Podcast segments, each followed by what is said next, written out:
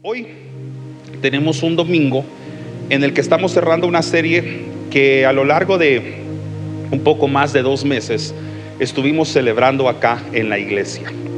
Bendigo la vida de todas las personas que prestaron sus oídos a la palabra predicada por este humilde servidor en un tema tan importante como la adoración. La adoración es un tema muy grande, muy vasto, y podríamos dedicar, como casi todas las series nos ocurre lo mismo, todo el año a predicar sobre este tema. No podemos limitar lo inmenso que es el tema de la, adoración y todo lo que los principios de la adoración conlleva en únicamente cuatro o cinco domingos. Es mucho más allá que solo eso, familia. Es mucho más allá de solo eso. Aún así, durante los pasados domingos hemos aprendido valiosas lecciones con respecto a lo que significa entender que fuimos creados con un propósito y entre esos, entre el cumplimiento de ese propósito nos corresponde a toda la creación adorar el nombre de nuestro Señor Jesucristo. Usted fue llamado a adorarlo a Él. Hoy estamos culminando esa serie y dejé a propósito, adrede, intencionalmente, como el último tema, el tema de la música. Y la razón por la que lo dejo de último es debido a que cuando nosotros pensamos en adoración, casi siempre lo primero que se viene a nuestra mente es música, canciones que tal vez nos conectan con el Señor a través de devocionales que tomamos.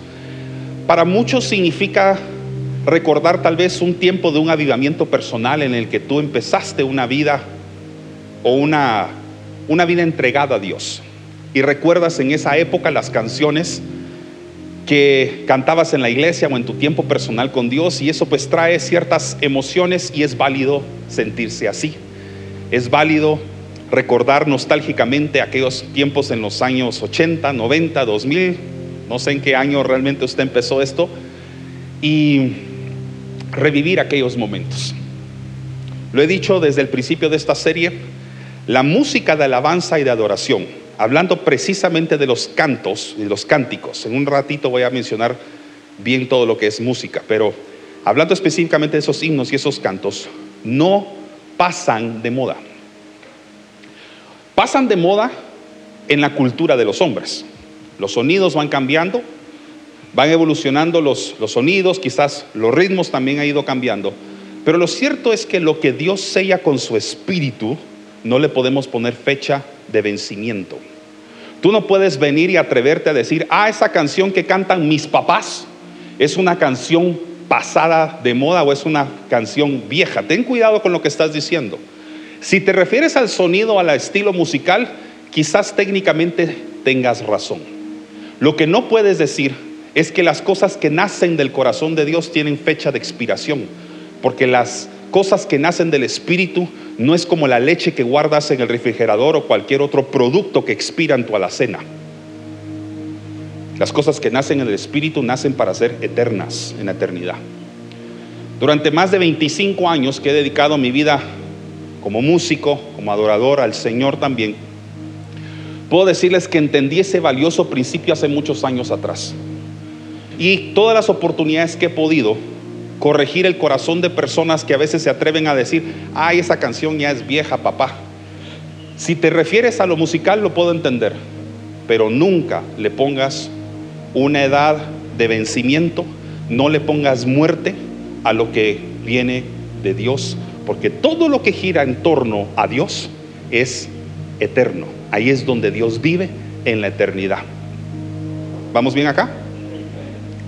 Pues a propósito he dejado el tema de la música como de último, también para poder romper todo esquema y estereotipo que a veces nosotros tenemos. Estereotipos de que adorar significa cantar, tocar un instrumento, o por lo menos si no canto y no toco un instrumento, poner una canción de alabanza o de adoración y ser ministrado por medio de esa música.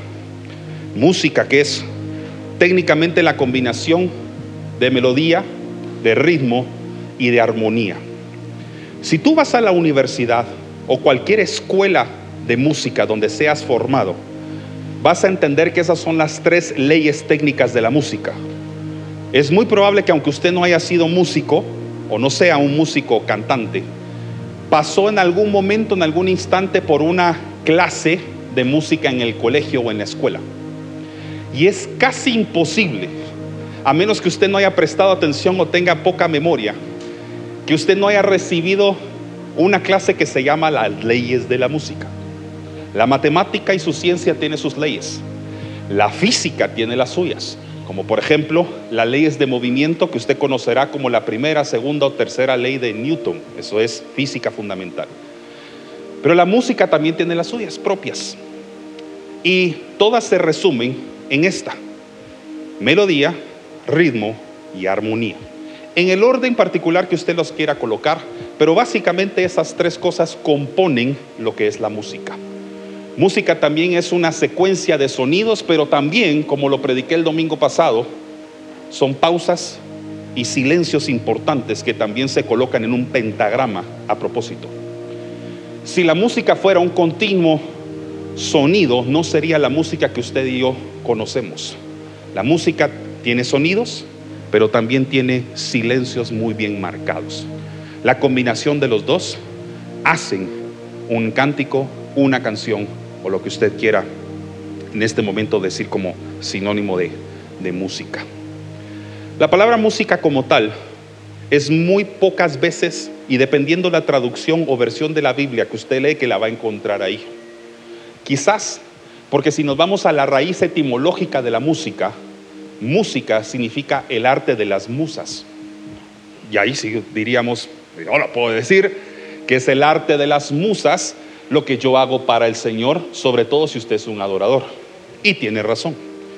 Si usted realmente presta atención a todas las referencias que en la Biblia se dan sobre la música, va a encontrar más palabras como cánticos, alabanzas, coros, exaltaciones. Y muy pocas veces, como si aparece por ejemplo en ciertas versiones, va a encontrar la palabra músico o música como tal. Por ejemplo, Hoy vamos a entender o vamos a leer más adelante una parte fundamental de uno de los músicos más conocidos en la Biblia, o mejor conocidos en la Biblia, o en la historia prácticamente de la Biblia. Y si usted está pensando en David, está en lo correcto. Ahí sí hay una referencia a él como un músico. Pero realmente, si lee atentamente, sobre todo en, la versión Reina Valera, que es la versión que seguramente la mayoría de ustedes conoce o ha conocido si lleva tiempo de ser cristiano, dirá que ahí dice, busca a alguien que toque el arpa. Y nuestra, nuestra interpretación es, ah, entonces es un músico. Quiero hacer una aclaración que aunque les acabo de decir la raíz etimológica de la palabra, voy a utilizarla durante el transcurso del mensaje de hoy. Porque si le pido perdón por cada vez que utilizo la palabra música, porque le di a conocer a usted las raíces, entonces tengo que estarle pidiendo perdón durante todo el mensaje. Y tengo que estar inventando un montón de sinónimos y palabras para poder sustituir la palabra música o músico. No sé si me voy a entender. Así que después de haberle dicho a usted la raíz, déjeme decirle algo. Aunque el mundo quiera darle crédito de la música a las musas, cualquier mitología o cualquier personaje ficticio de la historia o cualquier dios o diosa de la humanidad, existía mucho antes de que el hombre pudiera inventarse esos dioses. La música viene desde el cielo, tiene un origen en los hombres y la historia de la música en la tierra como tal, tal vez lo más antiguo que podríamos retroceder bíblicamente hablando sería en Génesis capítulo 4. No lo voy a leer ahorita porque este es uno de esos temas en los que me pasé tres semanas diciéndole a mi esposa, no he terminado el mensaje final de la serie. Y ella dice, pero es uno de los temas que a ti más te gusta y te apasiona hacer. Sí, pero es la primera vez que yo predico sobre la música en la iglesia. Yo he dado seminarios, clases y enseñanzas sobre el propósito espiritual de la música a cristianos. Pero han sido seminarios cuya intención es dar una formación y un conocimiento de esta ciencia a las personas para que entiendan la profundidad. Pero en días como hoy, yo entiendo que la responsabilidad de nosotros los pastores no es entretener a las congregaciones ni que usted solamente salga informado, sino que usted salga espiritualmente transformado. Usted salga espiritualmente edificado. Eso es lo que estoy haciendo ahorita o haré mi mejor esfuerzo. Entonces, aunque sí voy a abordar ciertos puntos técnicos de la música y elegí los más básicos y sencillos para que a una, una persona que jamás ha tocado una guitarra, un piano, un instrumento musical, o una persona que aun cuando canta en el karaoke todo el mundo mejor cierra sus oídos porque dice este no le afina. Sobre todo aquellos karaokes que hasta dan punteo al final. Y esa persona apenas logra 30, 40 y dice, lo intentaste muy bien, aunque se le dan un aplauso ahí el, el, el karaoke en la televisión.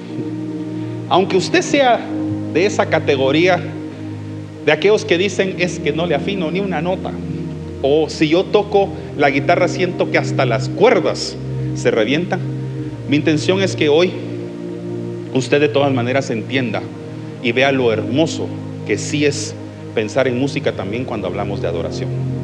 Lo dejé de último no para darle menos reconocimiento, sino solo para romper ese esquema de que necesito música para adorar.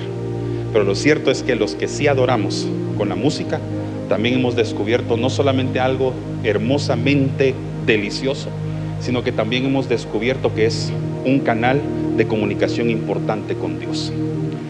¿Cuántos de ustedes oran? No me lo tienen que responder audiblemente, pero me imagino que usted ora y sabe que orar es hablar con Dios. Piensa en adoración como elevar una oración solo que musicalmente tomar una oración, tomar un mensaje que usted le quiere dar al Señor a través de la adoración, pero lo convierte en leyes musicales. Le da melodía, le da armonía y le da ritmo. También quiero hacer una salvación, una aclaración, perdón. No todo lo que usted escucha en la radio que está etiquetado como música cristiana es de alabanza y adoración.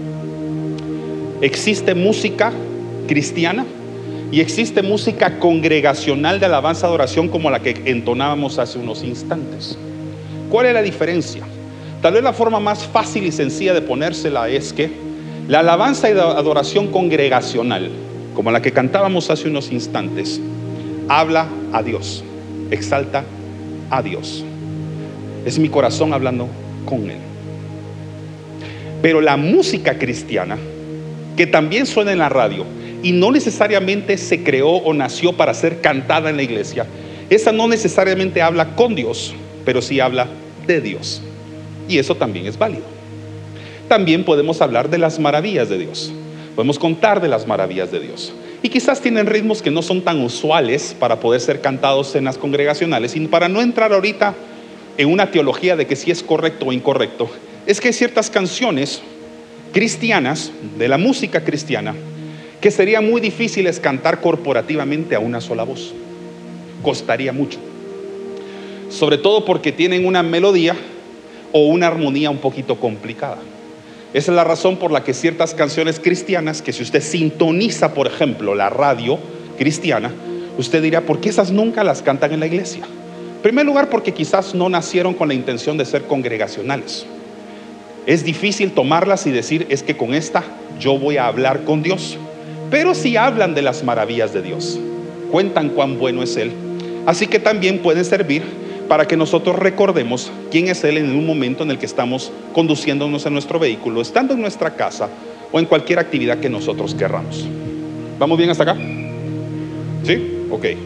Estoy haciendo un esfuerzo por simplificar lo que entre músicos podríamos hablar a cierto nivel, obviamente, de conocimiento, estoy haciendo mi mejor esfuerzo para que todo mundo lo pueda entender perfectamente bien. Ustedes saben que una de mis citas favoritas la encontramos en Primera de Tesalonicenses, donde se nos dice que el ser humano es espíritu, alma y cuerpo. Pero hoy quiero llevarlos a una cita paralela, donde entendemos la raíz de dónde realmente sale eso de que nosotros somos espíritu, alma y cuerpo. Y voy a empezar leyéndoles Génesis capítulo 2, versículo 7. Si usted tiene su Biblia, me puede acompañar. Si no la tiene o le es muy difícil llevar, llevar, llevar su Biblia a la velocidad que yo estoy predicando, lo puede ver en las pantallas. Génesis 2, capítulo 7. Un versículo que seguramente usted ha leído, pero tal vez no conocía de la forma que se la voy a predicar. Dice, entonces Jehová Dios formó al hombre del polvo de la tierra y sopló en su nariz aliento de vida.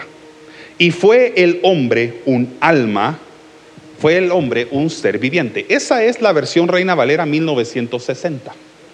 Ahora, yo lo voy a llevar a usted a una versión un poco más antigua, la versión 1909. ¿Alguien ya había nacido aquí en 1909? No, O sea que nadie es contemporáneo de esa época de la Biblia. Estamos leyendo la versión Reina Valera, por cierto, la que muchos de nosotros conocemos desde hace años atrás y para la generación más nueva acá, los más jóvenes, posiblemente las versiones que sus papás conocieron cuando se hicieron cristianos. Pero vamos a una de las más antiguas de esta versión Reina Valera. Entre 1909 y el año 2011, para los que les gusta este tema, la versión Reina Valera ha pasado por creo que entre 15 y 16 versiones. Pero las más conocidas, o sea, la más conocida de ellas es la de 1909, 1960 y la 1995, que por cierto es esta que tengo yo aquí, la 95. La de 1909 la 60 y la 95 son las más reproducidas en impresión, por eso son las más conocidas a nivel mundial. Vamos a leer de esas tres la más antigua. Va a ver que tiene mucha semejanza con la salvedad de una parte, que es donde quiero hacer énfasis. Dice así, formó pues Jehová Dios al hombre del polvo de la tierra y alentó, miren cómo cambia acá, alentó en su nariz soplo de vida y fue el hombre un fue el hombre en alma viviente, un alma viviente. Miren la diferencia acá. Aquí les coloco entre paréntesis un énfasis que yo agregué para poder entender de dónde viene eso de que somos cuerpo, espíritu, alma, cuerpo, alma y espíritu. Léanlo ahí conmigo. Formó pues Jehová Dios al hombre del polvo de la tierra, esa es la parte del cuerpo, la parte física. Es la materia que Dios utilizó para poder crear al hombre. Y vemos que hay otras partes en la palabra donde podemos entender con revelación de que Dios seguramente utilizó polvo o barro para crearnos a nosotros. Como la imagen o aquella visión que tiene el profeta de que entra a la casa del alfarero y que ve que el alfarero está haciendo barro en sus manos. Usted sabe que para poder hacer barro necesita dos elementos importantes. El primero, un elemento sólido, polvo, tierra y necesita además un elemento húmedo, como el agua. Mezclados perfectamente bien como un alfarero lo sabe hacer en sus manos, uno tiene ese barro perfecto para poderlo moldear. Póngale mucha agua y no funciona. Póngale mucho polvo y tampoco funciona. Solo el alfarero sabe la combinación exacta y perfecta. Como solamente Dios sabe la genética perfecta, el ADN perfecto la cantidad de cromosomas que se necesitan exactos para poder crear un hombre y solamente agregar o quitar uno para diferenciarlo si va a ser hombre o mujer en el vientre de una madre. Solo Dios tiene esa precisión y esa exactitud. Así que del polvo de la tierra, cuerpo, y dio aliento en su nariz, es decir, sopló en su nariz. Esa es la parte del espíritu. Es cuando Dios sopló su aliento en nosotros. Ese es cuando Él puso su espíritu dentro de nosotros y él fue el hombre un alma viviente. Mientras que la versión Reina Valera dice un ser viviente. En 1960, en 1909 dice un alma viviente. Ahí podemos ver claramente, desde una de las versiones más antiguas de la Biblia, por lo menos del siglo XX para acá, porque obviamente hay más antiguas, por supuesto, podemos ver ahí la integridad del hombre, espíritu, alma y cuerpo. ¿Y esto qué tiene que ver, mi querido pastor, que hoy parece profe? Esto puede ser nuevo para ustedes, pero alguien como Valentina, que está sentada ahí atrás, levante su manita, ahí está tomando fotos. Valentina es exalumna del colegio que yo dirijo y ella durante varios años, varios, ¿verdad? Fue mi alumna de música y me ha escuchado hablar de esto, así que para ella esto no es nada nuevo porque es una de las, de las, perdón, de las lecciones que más tal vez aprendió de parte mía. Es tan complicado explicar esto verbalmente y no ilustrarlo que voy a hacerlo así. Voy a hacer mi mejor esfuerzo por. Gracias, Luis. Voy a hacer mi mejor esfuerzo por explicar algo que es muy fácil de reconocer o entender para un músico, pero puede ser un poquito difícil para alguien que no lo es. Estamos hablando que les, Dios creó al hombre y le dio espíritu, le dio alma y le dio un cuerpo, ¿sí? A veces dicen que tengo letra como de doctor. Aguántese que mis alumnos decían que no entendían mi letra. Digo, usted lo entiende perfectamente bien.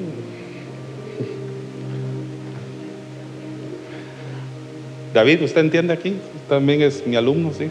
Sí, sí entiende. Usted diga que sí. Si no, puntos menos. Más mentiras. No son bromas. No, ya no puedo. Bueno. Estas son tres cosas del ser, del ser humano. Ahora, la Biblia también nos enseña algo importante, familia. Que fuimos creados a imagen y semejanza de quién? De Dios. Usted sabe que usted físicamente se parece a su papá, se parece a su mamá. Los tenga en vida o no, usted es una imagen, un reflejo de la genética de sus padres, sus abuelos, sus tíos, pero usted se parece a sus papás. Su semblante es parecido. En el mundo espiritual es todavía mucho más cierto que esto, es mucho más real. La genética humana, pues aunque es maravillosa, hay una genética espiritual que hoy voy a tratar de explicarles. Así que el hombre fue creado a imagen y semejanza, semejanza de Dios. Así que si el hombre es espíritu, es alma y es cuerpo, el hombre debería entre estos tres ingredientes tener semejanzas a Dios. Dios también tiene tres ingredientes importantes, lo que nosotros llamamos la Trinidad. Padre, Hijo y Espíritu Santo. Entonces, vamos a tratar de relacionar estos tres ingredientes del ser humano con lo que es Dios en esencia. ¿Cuál es la única parte de Dios, de la Trinidad, que el hombre ha podido ver y que caminó aquí en la tierra? El cuerpo, es decir, Jesús. Lo único que nosotros hemos podido ver, o nuestros ojos han podido de ver, han podido ver de quién es Dios en esencia, es Jesús caminando aquí hace, hace 10 mil años. También nosotros decimos que somos el cuerpo de, termina la expresión, y el cuerpo de Cristo. Aquí estamos. Nos referimos al cuerpo de Cristo que nosotros somos y por lo tanto esa es la parte de Dios, Jesús en nosotros, el Espíritu de Jesús en nosotros. Ahora también, el alma que representa la voluntad, sus ideas, su creatividad, su eternidad. Ahí está el Padre en usted. Porque de aquí parte todo. Y esta es la más fácil. Porque Él sopló su aliento en nosotros. Y no podemos separar a Dios. Dios es Padre, es Hijo y es Espíritu Santo. Como usted tampoco puede separar el espíritu, el alma y el cuerpo en la forma que nosotros ahorita somos seres vivientes, según la cita que acabamos de leer. Obviamente los podemos separar a raíz de que muere el cuerpo. Entonces trasciende hacia la eternidad nuestra parte espiritual. No sé si me estoy dando a entender. Entonces dice, me pueden poner otra vez por casualidad la cita, la de 1909. Dice, y fue el hombre un alma viviente. O sea que para que, para que el hombre haya sido un alma viviente, se tuvo que haber unido el cuerpo con el Espíritu de Dios a través del soplo. O sea que para que Dios sea Dios, es la unión del cuerpo, o sea, de Jesús, de su Hijo, con el Espíritu Santo.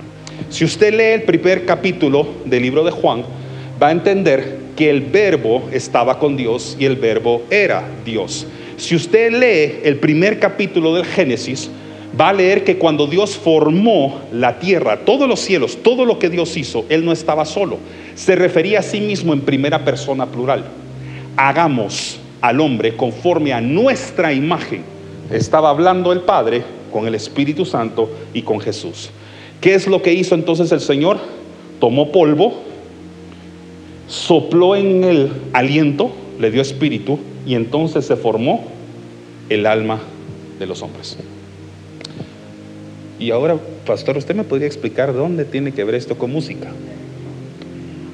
No corra, deme tiempo. Yo creo que Dios puso también la música, su música en el corazón de los hombres. Y no creo que también sea coincidencia que así como Dios es tres personas en uno, también nosotros somos tres personas, somos tres ingredientes en uno, que también las leyes de la música sean, por cierto, tres en uno. Porque para realmente tener música necesitamos ritmo, melodía y armonía. Así que hagamos un esfuerzo por conectar entonces la integridad de Dios, la integridad del hombre, con ese hermoso arte que puso en nosotros y que nosotros ahora utilizamos como un canal de comunicación para elevar nuestras alabanzas al cielo. ¿Vamos bien? Entonces, cuando usted escucha algo musical, ¿cuál es la parte suya que lo hace moverse? ¿Qué es la parte suya que se mueve? Todos los que saben bailar o los que saben danzar entendieron perfectamente bien la pregunta. Y aún los que no bailan muy bien, empieza a sonar algo y aunque usted diga, yo no bailo en la fiesta, y está en su total derecho, su piecito tarde o temprano empieza. Y usted dirá, es que lo papá de que no es cristiano hermano, entonces yo no voy a bailar, y está en su derecho a hacerlo. Pero lo cierto es que tarde o temprano su dedito hace así sobre la mesa. Aunque sea, oye, abre tus ojos. Miras, aunque sea una letra que usted dice, pero esta letra realmente no es más. Bueno, cualquier canción, tarde o temprano es eso.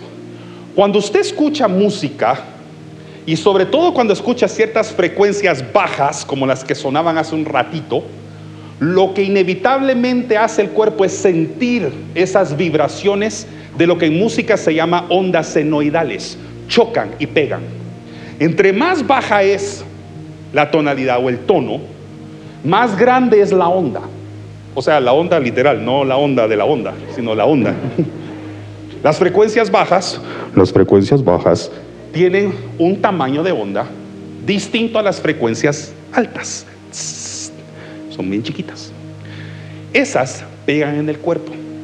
Y por eso cuando usted a veces está en un lugar donde hay mucha música, usted tiende a sentir el en el cuerpo porque son ondas grandes y pegan literalmente en su pecho. Se siente. No me empiecen con que nunca he ido a un concierto, una fiesta y entiende lo que estoy hablando. Y por otro lado, a veces se emiten ciertas frecuencias tan altas, como esos pitos cuando se acercan el micrófono a la bocina, que lastima el tímpano. Son suficientemente pequeñas para ser captados en la anatomía del oído. Entra y golpea su tímpano porque son pequeñas. ¿Vamos bien acá?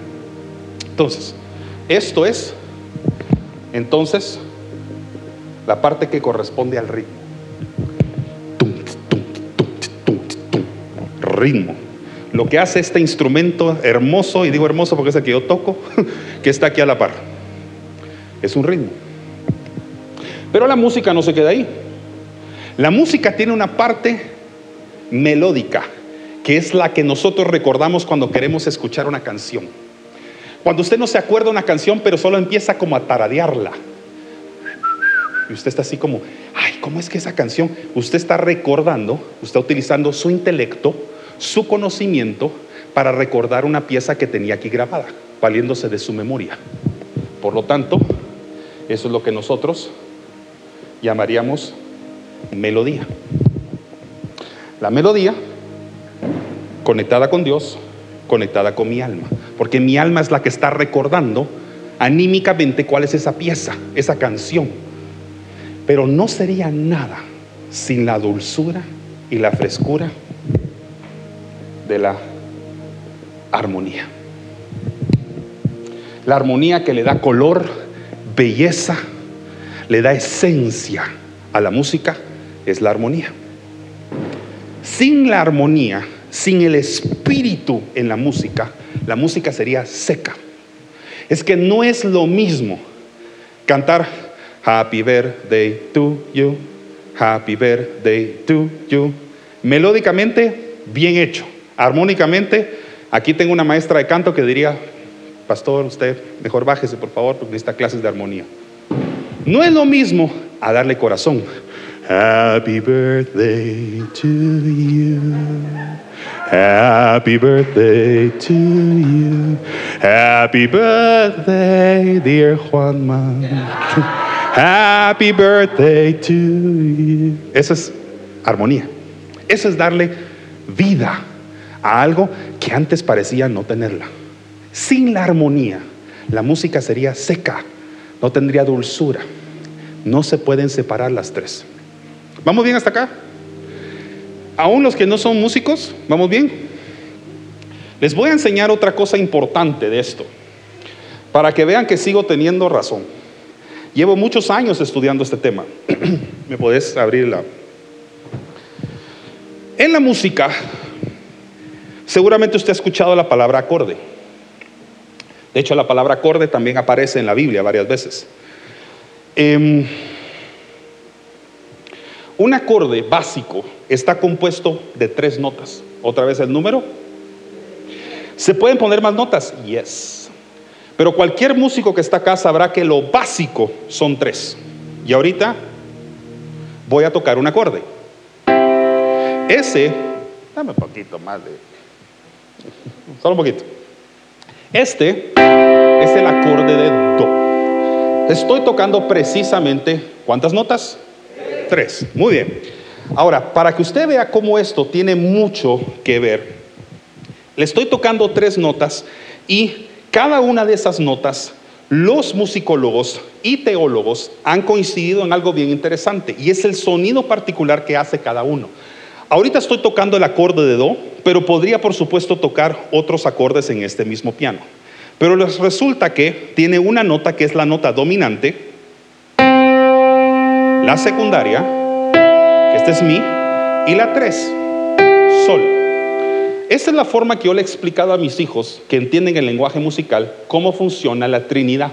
Si alguno de ustedes sabe un poquito de piano y quiere enseñarle algún día cómo es la Trinidad de Dios, porque me costó a veces decirle a Fernando, a Mía, bueno, Evan todavía no pregunta eso, ¿cómo es eso de que Dios es Padre, Hijo y Espíritu Santo? Entonces me decía, ¿a quién le oro? Órale a los tres, porque aunque los tres, cada uno de ellos tiene su propia identidad, los tres hacen un mismo acorde.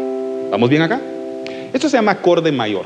Y vean lo maravilloso que es esto cuando lo llevamos a un plano espiritual. Y entonces la adoración ya no se convierte nada más en conocimientos técnicos, sino que ya intencionalmente estoy produciendo música que contacta más mi espíritu con el de Dios. Por ejemplo, voy a usar otra vez el mismo acorde, pero lo único que voy a hacer es disminuir medio tono la nota de en medio. Es decir, esta que era mi. En mayor le voy a bajar medio tono. Bajó medio tono. Aunque usted no entienda música, si se dio cuenta, espero que bajó. ¿Sí entendió? Eso lo convierte en una tonalidad menor. Las tonalidades menores tienen un sentimiento diferente a las mayores. Escuche la diferencia entre esta, es que solo tengo una mano, mayor ¿Cuál fue la que reduje? La de en medio. La de en medio, que en este caso era la del hijo. Eso significa que es, representa música de asombro, hay tristeza. Por lo tanto, muchas de las canciones que hablan y reconocen la muerte y crucifixión de Jesús están escritas en tonalidades casualmente, según usted, menores, pero intencionalmente para el artista que la hizo. Por ejemplo, hay canciones como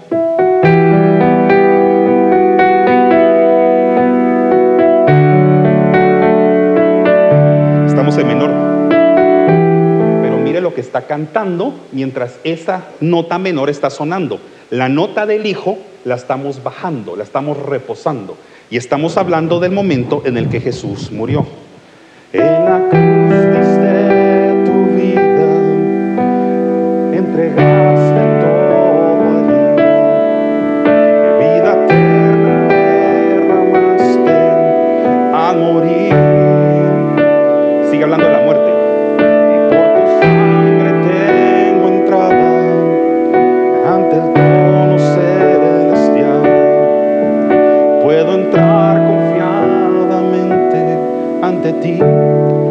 entonces exalta él la resurrección de Jesús y nos pasamos a una nota viva como la nota mayor para darte las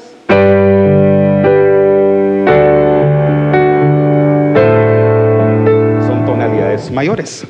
Cuando usted llega a entender esto a nivel musical, dirá, de verdad que la música, cuando nace en el espíritu y en el entendimiento de un músico que entiende esto, no está hecha casualmente.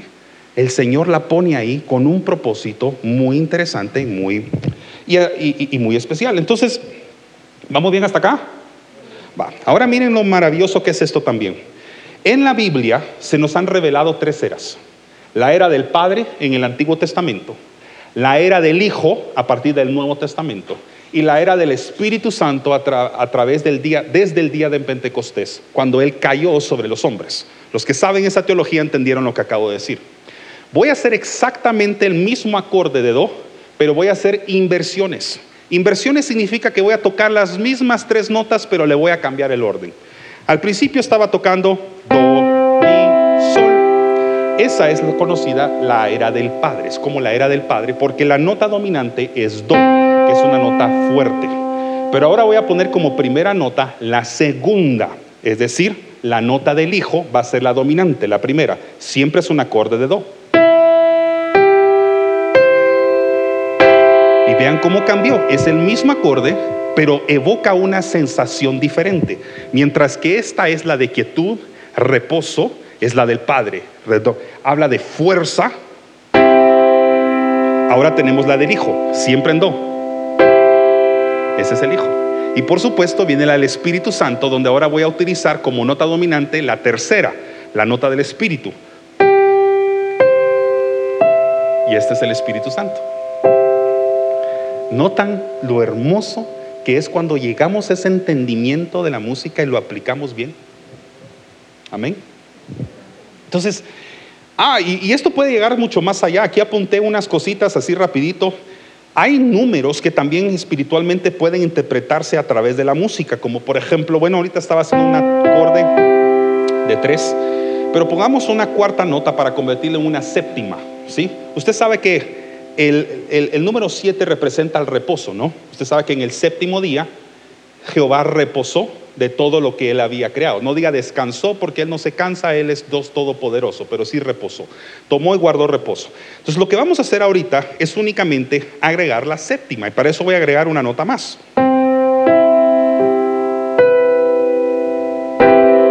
No sé si, si, si sienten lo que significa reposar. Esa es, esa es una nota de quietud y curiosamente es séptima. Veámoslo una arriba, octava. El número 8 representa nuevos comienzos, como por ejemplo Noé que salió en el octavo día del arca. Representa asombro, preparación. Entonces vamos a hacer una octava ahorita y van a dar cuenta, dar cuenta cómo anuncia algo grande que va a pasar. Y algunos se va a poner aquí el... anuncia que algo viene por comenzar, es la octava. Y todavía lo podemos llevar a una más, que es la novena. Va a costar con una.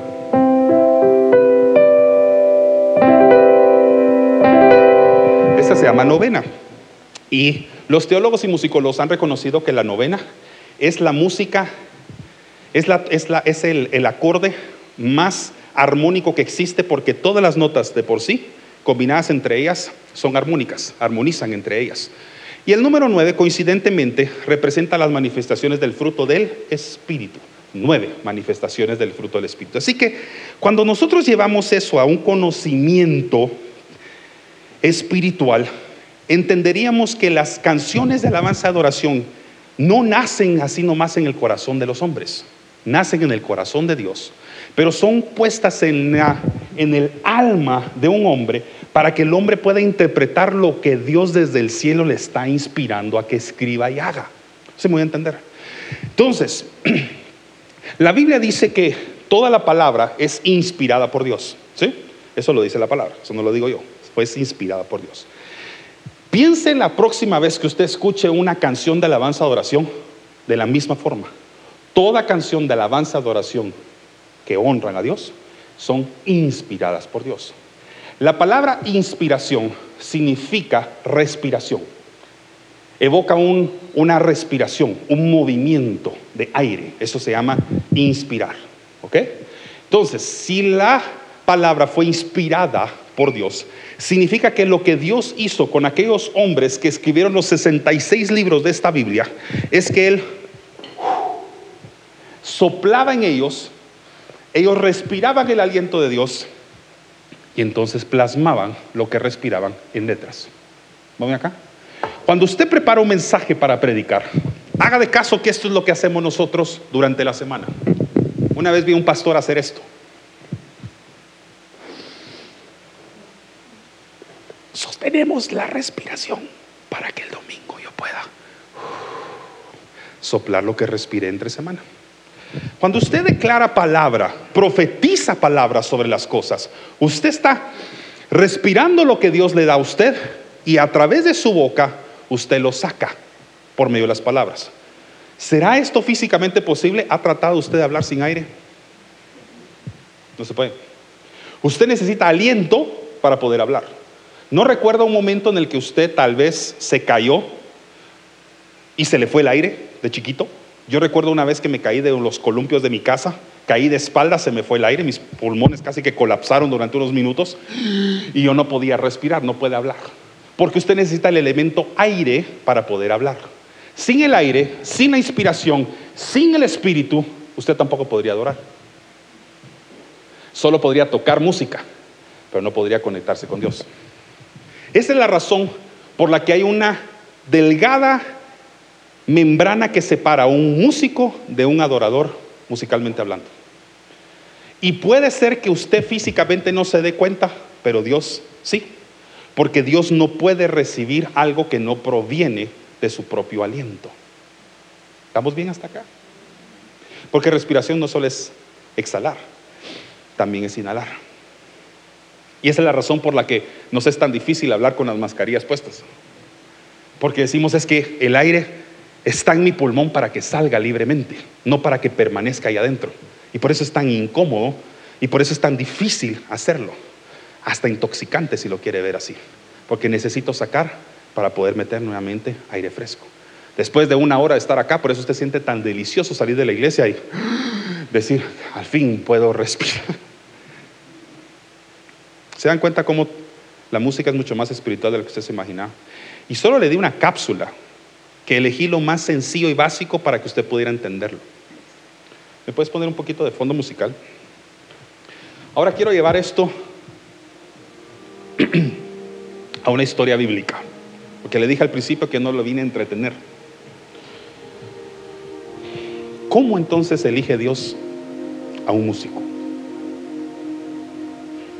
Y esto va para usted si usted es músico, quiere ser músico, conoce a uno, en casa tiene uno. Porque ¿cómo puedo saber yo que Dios elige a uno? 1 Samuel 16, 13 23, historia conocida para la mayoría que estamos aquí, pero importante en esta serie. Primer libro de Samuel, capítulo 16, versículo 13 nos habla sobre cómo Dios eligió a un músico muy especial para una misión muy específica.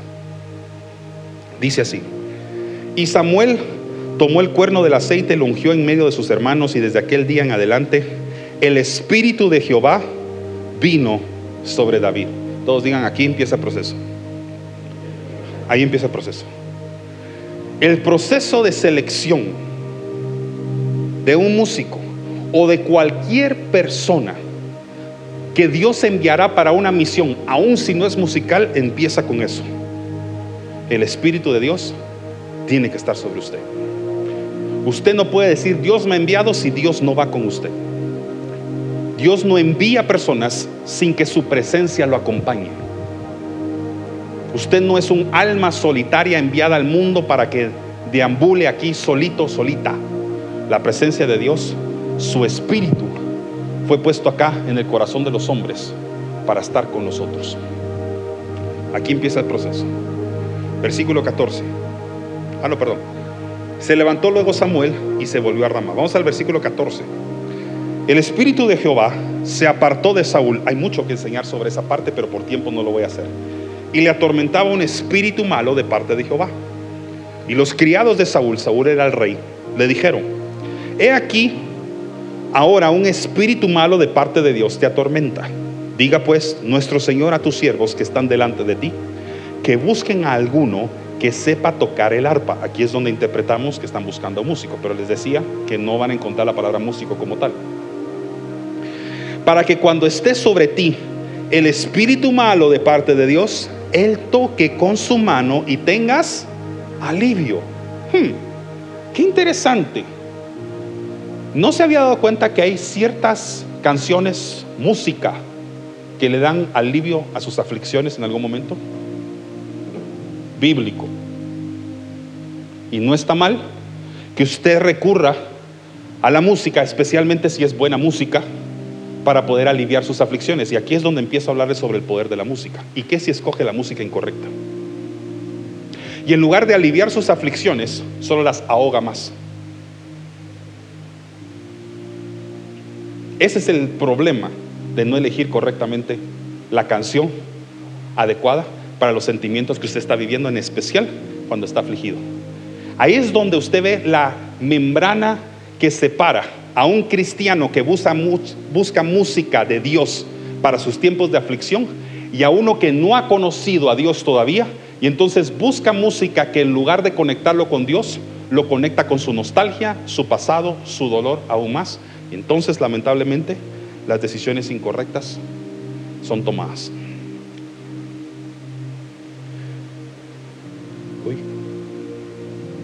Y Saúl respondió a sus criados, buscadme pues ahora alguno que toque bien y traédmelo. Entonces uno de los criados respondió diciendo, he aquí, yo he visto a un hijo de Isaí en Belén que, y aquí es donde vamos a empezar a estudiar esto dedicadamente. Voy ahorita a ir enlistando las cualidades que identificaron en David, las mismas que fueron utilizadas por Dios para ponerlo en un puesto de preferencia. Un arpista, un músico que cuando tocaría las cuerdas de su instrumento traería una atmósfera diferente a donde estaba el rey. Para los que entienden las cosas espirituales ya más o menos va entendiendo por dónde voy. Vea lo que puede significar elegir la canción correcta y también al músico correcto para tocarla cuando hay un ambiente de aflicción en un lugar. Ya sea que usted esté afligido o usted está visitando un momento o un tiempo en el que las personas están sintiéndose afligidas. Y vamos a mencionar, curiosamente, siete características. La primera, un hijo de, un hijo de Isaí en Belén, ¿qué? Número uno, sabe tocar. Diga, sabe tocar. Esto es bien importante, familia. Después de tantos años de estar en la música, alabanza, adoración, no puedo dejar de insistir lo importante que es que si usted quiere adorar al Señor en un ministerio, que sepa tocar primero. Yo tuve que superar el haber estado en algunos ministerios cuando era pequeño, que recuerdo que equivocamente dejaban que cualquier persona pudiera alabar y adorar durante el tiempo de congregación. Aún personas que no tenían conocimiento técnico aún. Y eso, en mi opinión, era un error. No con malas intenciones, posiblemente con buenas. Pero usted no se imagina lo difícil que a veces es adorar cuando todo musical y armónicamente está saliendo mal. Deje la parte espiritual. Posiblemente si aquí empezáramos a cantar y adorar, y Obed va por un lado, Juanma iba por otro. Santiago. Santiago iba por otro. Luis iba por otro. Y usted en otro. Qué difícil es podernos conectar. Y poder decir, cuán delicioso es habitar todos juntos y encima armonía, como dice la palabra. Qué difícil. Entonces, es importante que usted sepa tocar. De la misma manera que usted contrata a una persona para trabajar en su empresa porque sabe hacer lo que usted necesita que haga. Entonces, ¿por qué nos volvemos tan religiosos en el tema musical de decir, ah, no, pero este, denle chance, pobrecito? No, denle chance de aprender, de crecer. ¿Sabía usted que en el ministerio musical que dirigió David, ningún músico podía entrar al templo y formar parte del ministerio de alabanza y adoración si no tenía dos requisitos importantes. Uno, mayor de 30 años. Y número dos, pasaba 10 años en proceso de formación antes de poder tocar. 10 años. Y hay quienes en 10 minutos se quieren aprender una canción y subir acá. 10 años. Y eso no me lo inventé yo, está en la palabra. Se entienda que saber tocar es importante. Segundo, y es valiente, decía. ¿Qué significa ser valiente? Ser valiente es actuar con valor en situaciones difíciles. No querían una gallina, querían un águila. Querían alguien que había luchado y peleado contra fieras, lobos y había defendido ovejas mientras cuidaba las ovejas de su padre. Una persona valiente. Un músico, un adorador es una persona valiente. ¿Por qué? Porque cuando usted está aquí arriba y entiende la dimensión de lo que está pasando acá, usted está haciendo guerra espiritual. Usted está luchando no contra carne ni hueso, sino contra, contra huestes y potestades de maldad cuando usted está haciendo guerra espiritual acá con su instrumento. De hecho, cuando el pueblo de Dios avanzaba, ¿sabe cuál era la primera tribu que iba al frente?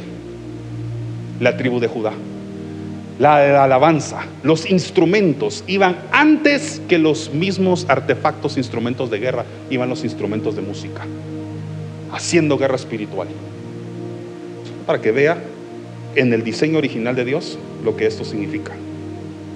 Tres, vigoroso, vigoroso, vigor, fuerza interna. No es Star Wars que la fuerza te acompañe, no es eso, no es esa fuerza. Todo lo puedo en Cristo que me es Jesús. La fuerza que el hombre necesita se llama Jesucristo. Es el único que soportó la muerte de cruz. La fuerza de Jesús es la que un músico necesita adentro de sí. Y hombre de guerra, ¿qué significa hombre de guerra? Que pelea y no huye. Que cuando las cosas se ponen difíciles se queda. Por eso cada vez que yo tengo la oportunidad de ministrar o de enseñarle a músicos, de alabanza, adoración en esta o en otras iglesias, siempre les digo, cuando las cosas se ponen difíciles, usted no se va, usted se queda. Es un hombre de guerra. Cuando usted ponga música en su casa, sepa que usted está haciendo guerra en su casa, guerra espiritual. Hágalo. Mucho que predicar sobre esto ustedes, pero por el tiempo no puedo. Siguiente, prudente de sus palabras. Todos digan prudencia. Tan importante es esto en pocas palabras, que sean personas sabias. Yo utilizo mucho esta expresión y los que integran el ministerio de alabanza, de oración acá y, otros servidores saben que yo utilizo mucho esta palabra. Gente madura.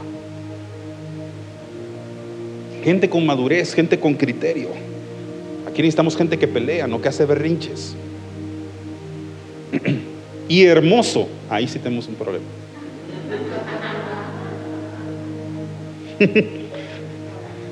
Ahí sí no sé. No, le voy a dar el contexto espiritual de eso. A decir verdad, la descripción física de David nos da a entender de que era una persona físicamente hermosa. Pero también la palabra dice que el corazón alegre hermosea el rostro. Así que si usted no tiene ese aspecto físico de David, por lo menos diga, yo tengo un corazón alegre. Ahora, entre broma y broma, no me dejará usted mentir.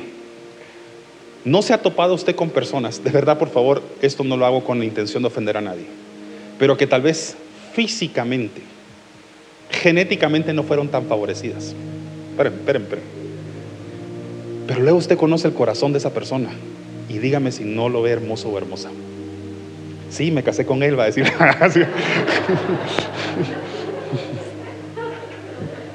Por eso si usted no tiene mucho aquí, por lo menos tenga mucho acá. Espero que no sea la única parte de la prédica que se van a recordar. Pero voy a decir la séptima cualidad y posiblemente la más importante de todas. Y Jehová está con él. Si escuchó los mensajes de esta serie, nada podéis hacer separados de Dios. Separados de mí, nada podéis hacer. Versículo 19. Y Saúl envió entonces mensajeros a Isaí diciendo, envíame a David tu hijo, aquí ya sabemos que es David, el que está con las ovejas. Y tomó Isaí un, asno cargado de pan, una vasija de vino y un cabrito y lo envió a Saúl por medio de David, su hijo. Y viniendo David a Saúl, estuvo delante de él y lo, le amó mucho y le hizo su paje de armas. Voy a ver hasta el versículo 22. Y Saúl envió a decir a Isaí, yo te ruego que esté David conmigo, pues ha hallado gracia en mis ojos. Y cuando el espíritu malo de parte de Dios venía sobre Saúl, David tomaba el arpa y tocaba con su mano. Y Saúl tenía alivio y estaba mejor, y el espíritu malo se apartaba de él. Todos digan, hay poder en la música. Hay poder en la música si el espíritu está ahí si no es vacía. No tiene poder. Tal vez el mejor versículo que ilustra lo que acabo de decir está en segundo de Segunda de Reyes, capítulo 3, versículo 15, si me lo pueden poner rápido. Voy a leer la traducción al lenguaje actual. Mire lo que dice ahí, por favor, en las pantallas. En fin, traigan acá un músico. Y cuando el músico comenzó a tocar, el poder de Dios vino sobre Eliseo. La música tiene poder. En la música podemos invocar el nombre de Dios. Esa es la razón por la que cuando adoramos muchas veces elegimos poner música. Cuide sus habilidades. Porque ahorita usted estará pensando, pero todo lo que predicó tan lindo, yo ni siquiera soy músico. Ok. Quite toda la parte que decía sabe tocar. Usted no sabe si tiene las cualidades para los cuales Dios está usando o buscando a un hijo para emprenderle o encomendarle una misión.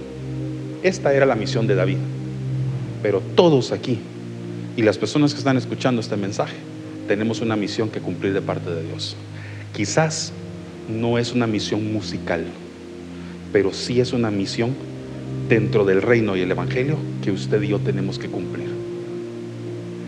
Y mi pregunta es, ¿ha cuidado usted sus habilidades para que en el momento en que Dios necesita un hijo o una hija para ejecutar un plan en la tierra, usted tenga las cualidades exactas y específicas que Él estaba buscando para activarlo a usted. Y la única forma que eso funciona es cuando aparte de estar con el Señor, usted se rodea de las personas correctas, en los lugares correctos y permanece en los tiempos correctos de Dios. Cuando usted esas tres cosas las cuida, su vida está alineada al propósito de Dios para usted. Algo grande funciona cuando sus sueños encajan en el sueño de Dios. Cosas profundas van a ocurrir. Todos digan conmigo, Dios es bueno. Va a llegar un momento, familia. Escúcheme bien mis palabras, porque no lo digo yo, lo dice la palabra. Toda la tierra va a llegar a alabar y exaltar el nombre de Dios. Si usted pensaba que en el cielo no hay música, usted estaba muy equivocado. En el cielo hay cantos 24/7. Solamente en Apocalipsis capítulo 8 leemos de un silencio que se hace en el, cielo en media hora, de media hora. Apocalipsis 8. Y son escuchadas las oraciones de los justos en la tierra. Pero mientras que ese momento llega, antes de que suene la séptima trompeta, si usted lee el Apocalipsis para los que les gusta esa parte escatológica de la palabra, hay un, hay un sonido constante en el cielo de los ángeles entonando la canción Santo, Santo, Santo. Llegará un día en el que Jesús vendrá, que toda la tierra va a adorar y exaltar el nombre de Jesús. ¿Cuántos dicen amén a eso? En un día como hoy, quiero que usted entienda lo valioso y lo hermoso que es que Dios nos haya uno de los regalos más lindos a los hombres. Y es el privilegio de utilizar melodía, armonía y ritmo para hablar con Él y para proclamar quién es Él.